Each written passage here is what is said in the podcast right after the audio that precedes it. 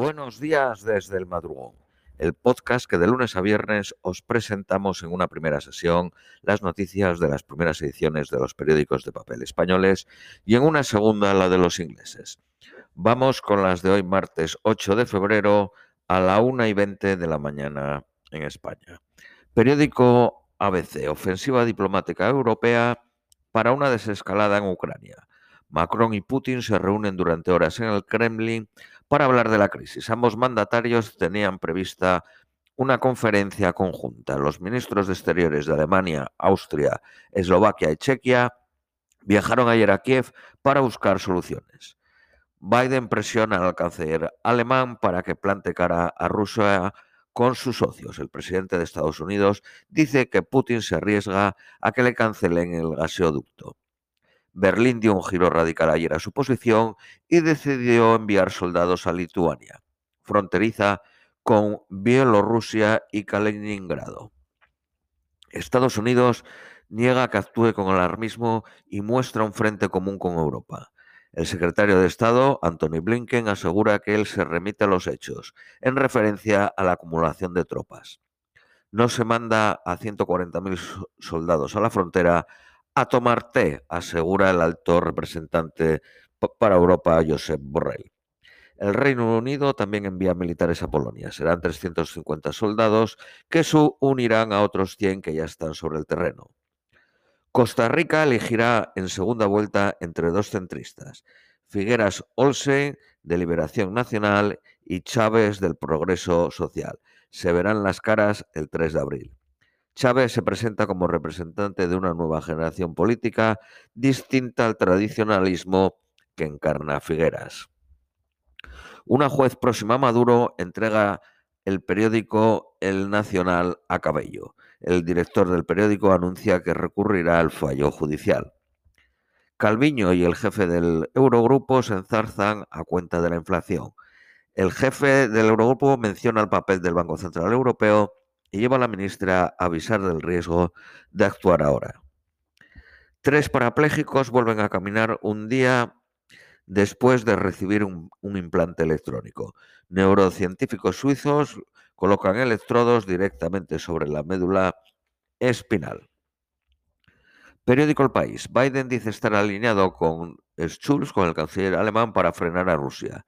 Es uno de nuestros aliados más estrechos, dijo Biden. La Casa Blanca plantea sanciones rápidas en caso de ataque. Macron reclama a Putin una respuesta para evitar la guerra. El mandatario galo se reunirá hoy con su homólogo ucraniano. El Parlamento ruso debatirá la independencia de las repúblicas separatistas de Ucrania. Alemania envía tropas a Lituania en señal de apoyo a Kiev. Berlín desplegará 350 soldados más bajo el paraguas del contingente de la OTAN.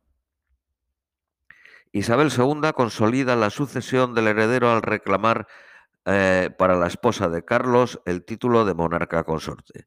Un sondeo reflejó noviembre que un 42% prefiere que solo sea princesa.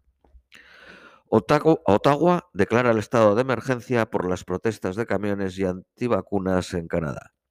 Cientos de, de, vehículos bloquean el centro de la capital canadiense. El expresidente de Estados Unidos, Donald Trump, y el CEO de Tesla, Elon Musk, han elogiado a los manifestantes. Una campaña de GoFundMe recauda 7 millones para apoyar a los manifestantes. Nuevos ingresos por, eh, por, cocaína adulterada en Argentina. La policía de Rosario investiga si es la misma droga que ya mató a 24 personas. Grecia expulsa a Turquía a decenas de migrantes caribeños procedentes de terceros países. Los afectados denuncian robos y maltratos de la policía helena. Un ataque al Poder Judicial da otro golpe a la democracia en Túnez. El presidente anunció que pretende disolver el Consejo Superior de la Magistratura. Las temperaturas extremas son la nueva normalidad en los océanos. El Atlántico Central y el Índico están entre las zonas más afectadas.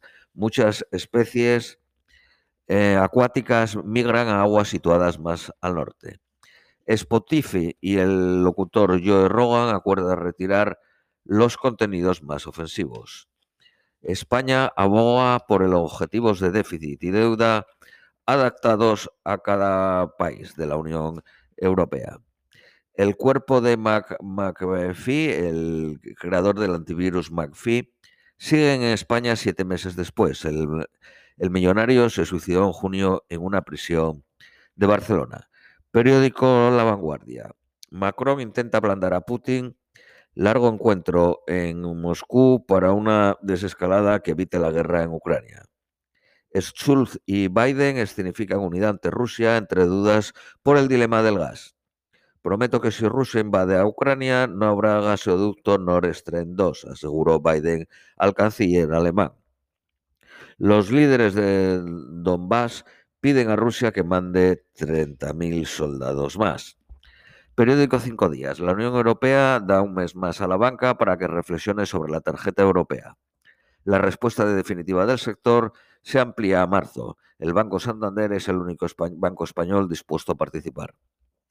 La banca adecuará horarios y líneas de teléfono para atender a los mayores.